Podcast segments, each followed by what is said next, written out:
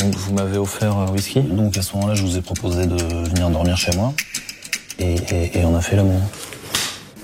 Comment ça, une vidéo Vas-y, comme ça.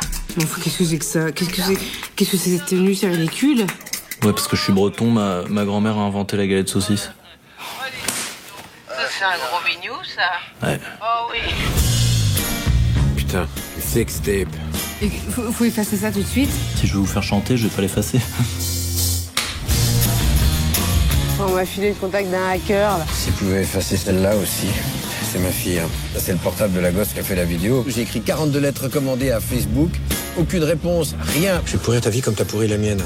La nouvelle réalisation de Gustave Kervern et de Benoît Delépine. Voici donc Effacer l'historique. Alors nous sommes pour présenter rapidement l'histoire dans un lotissement en province et nous avons trois voisins qui sont en prise, euh, comment dirais-je, avec les nouvelles technologies, les réseaux sociaux. Donc il va être question de victimes, de quelqu'un qui va être victime d'un chantage suite à une sextape, euh, d'un papa qui découvre que sa fille est harcelée au lycée. Enfin bref, euh, le point de départ est assez sinistre. C'est quand même des sujets qui sont rudes, Jérémy, mais c'est Gustave Kerpern et Benoît Delépine. Donc on peut quand même espérer que le traitement, lui, soit un petit peu plus réjouissant. Alors qu'en est-il de Effacer l'historique Comment l'as-tu perçu? Le film t'a-t-il plu? Avant d'a- d'aller voir le film, j'avais un peu peur parce que récemment, le cinéma français nous avait proposé Selfie qui revenait un peu sur euh, les nouvelles technologies et tout ça, qui était assez raté, à tel point que j'avais eu une indigestion.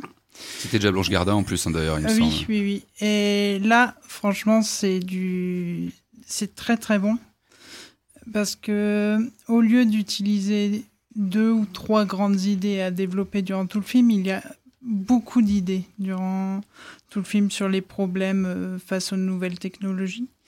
Euh, le fait que cette société, euh, on est envahi par euh, les nouvelles technologies et ça passe par aussi bien par les petits, les petits problèmes, par exemple. on a tous été confrontés on doit cocher les feux rouges pour valider sur internet et ça va aussi jusqu'à des sujets un peu plus presque déprimants comme le fait que les réseaux sociaux deviennent un outil pour le harcèlement scolaire Mhm. mais le tout est traité avec euh, beaucoup d'humour et un humour assez intelligent euh, pour nous faire réfléchir tout simplement sur, euh, sur ce sujet. Et aussi d'ailleurs avec euh, l'appui, parce que c'est- la grande force aussi de- du duo, hein.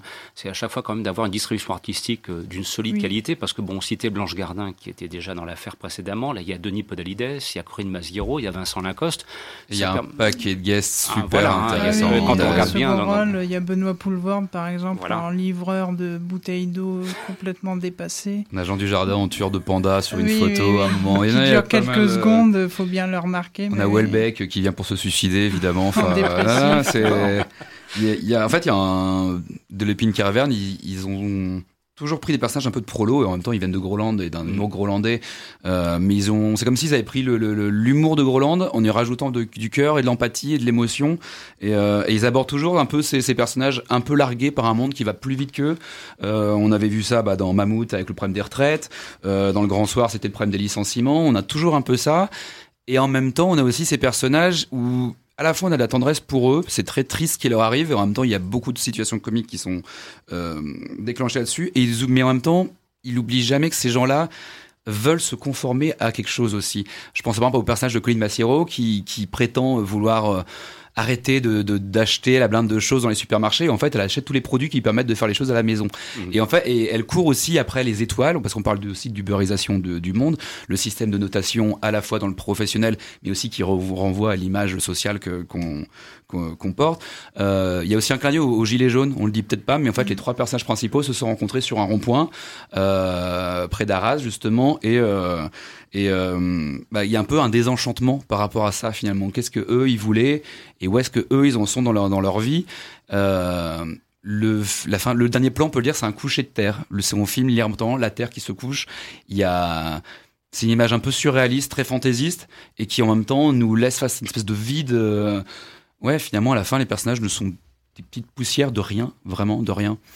Loïc, effacer l'historique, convaincu? Non, com- complètement convaincu. Euh, moi, la première chose quand même, pour moi, la chose la plus intéressante, vraiment, c'est Blanche Gardin. On se demande même pourquoi, parce qu'a priori, je ne pense pas que Blanche Gardin ait déjà euh, travaillé avec le duo. Je- sauf Non. erreur de ma part, je ne pense pas. Oui. Et- elle, elle a déjà bossé pour Canal Plus avec Ouais, ça- euh, le Jamel Comedy Club et tout ça. Mais hein. en tout cas, pas. ouais, oui, pas- tu as pas raison. dans- elle n'a pas été associée à un film Et de. clairement, on se demande même pourquoi ça s'est pas fait avant, parce que leurs univers sont, sont- enfin, se rencontrent tellement bien. Enfin, je- les- la qualité des dialogues euh, mis dans la bouche de Blanche Gardin, ça donne des scènes effectivement absolument, absolument géniales souvent. Alors, le, il y a un petit bémol, effectivement, c'est sans doute un petit problème de rythme un peu au milieu, c'est-à-dire qu'avant de partir dans la deuxième partie, il y a sans doute un petit quart d'heure au milieu où ça tourne un peu en, en rond, c'est pas Parce dramatique. que c'est un peu à sketch en fait. C'est pas, mal de chaque chaque scène marche super bien, mais c'est vrai qu'il y a un moment où des fois on peut se dire bon bah ça pourrait être raccourci légèrement. Comme souvent chez eux, effectivement, c'est plus un film de succession de scénettes que, que- que- qu'une véritable histoire.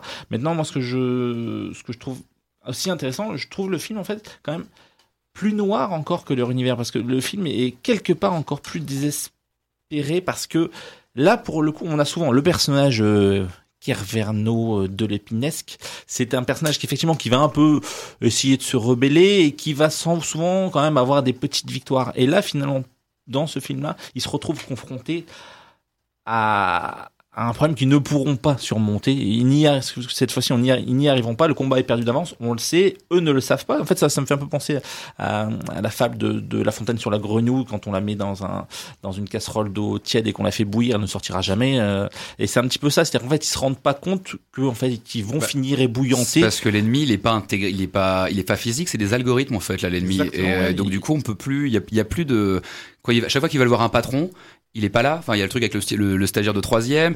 Il y a le moment où elle arrive dans, dans un bureau pour découper un, un ordinateur. En fait, la, la nana est pas là non plus. Enfin, tout est tout le temps. Enfin, chaque fois, ils ont pas de représentants. Et finalement, à la fin, c'est quoi? C'est des, bah, des, des, des, des, des data, quoi, des data centers gigantesques, totalement déshumanisés.